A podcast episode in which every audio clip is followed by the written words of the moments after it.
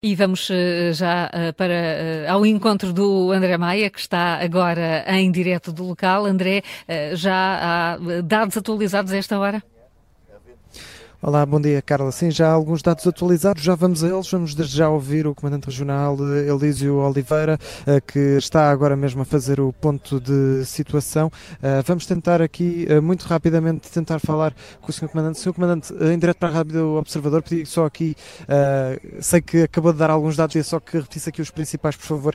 Gostávamos de saber se as pessoas que foram retiradas das casas já começaram a regressar, já podem regressar a esta zona, principalmente aqui nestas regiões de Foi eh, criada uma zona de apoio à população pela Câmara Municipal de Cascais, onde as pessoas estão a ter o devido acompanhamento também em termos psicológicos e, portanto, todas as entidades têm tratado garantidas as condições, algumas das pessoas já regressaram, não na totalidade, portanto, algumas aproveitaram também para descansar nas últimas horas e, portanto, assim que houver condições de segurança, será dada indicação às pessoas que podem regressar aos seus lares. Neste momento, o que é que preocupa mais a Proteção Civil, os bombeiros? O vento continua a ser eh, o principal motivo de preocupação?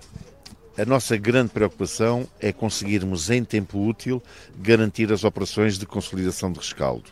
Separar o que é verde daquilo que é queimado, evitando que qualquer projeção possa colocar em risco todo o trabalho que foi efetuado nas últimas horas. Para isso, contamos com um precioso trabalho feito por elementos do ICNF, que vão trabalhar nas próximas horas com ferramentas manuais. Temos o apoio de máquinas de rasto e um grande trabalho feito aqui também pelos bombeiros, que em grande número mantêm-se aqui, tanto na Valência, naquilo que é proteção para a área edificada, como para a área do, do, rural, onde se desenvolveu o incêndio aqui no Parque Natural. Gostava de lhe perguntar também em relação a danos, se encontraram alguns danos nestas regiões mais habitacionais, ou se as pessoas têm eh, as condições, a eletricidade, eh, todas as condições de segurança para poderem regressar. Eh, para perceberem a nossa preocupação, ao longo de toda a noite, também com o apoio da redes, foram deslocados para esta zona dois geradores de grande capacidade para que, perante uma eventualidade, nomeadamente casos como é o Pisão, que tem eh, eh, uns agentes especiais que carecem aqui de todo o cuidado e, portanto, vamos garantir aqui que não haverá aqui qualquer problema relativamente a isso eventualmente de, eh, sobre comunicações, também as diferentes redes estão a trabalhar no terreno, portanto a preocupação da recuperação e do bem-estar das pessoas tem sido aqui uma preocupação constante. Sr. Comandante Elísio eh, Oliveira, gostava só de perguntar agora o que é que se espera para as próximas horas, diminuição dos operacionais, eh, quais, qual é que é o próximo desafio agora?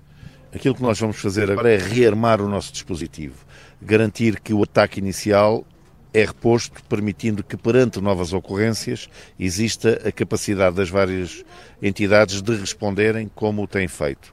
Por outro lado, vamos manter um dispositivo que nos permita ter aqui a garantia que não teremos problemas com aquilo que será qualquer reativação e, portanto, para isso contamos com todos os meios, nomeadamente com a aplicação de meios aéreos, que perante necessidade serão de imediato mobilizados para este teatro de operações. Ainda há estradas cortadas neste momento?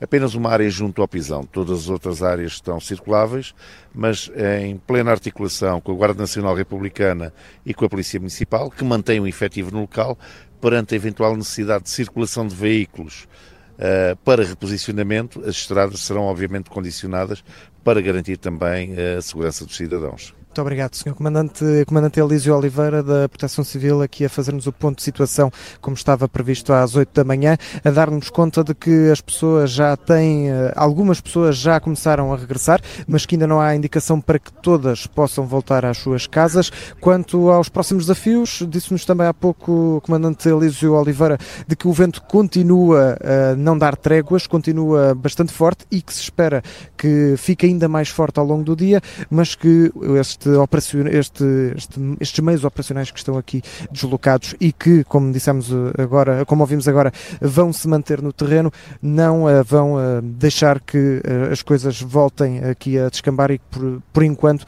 como nos dizia também a Lígia Oliveira, aquilo que se faz agora é mesmo trabalho de rescaldo e garantir que não há reacendimentos.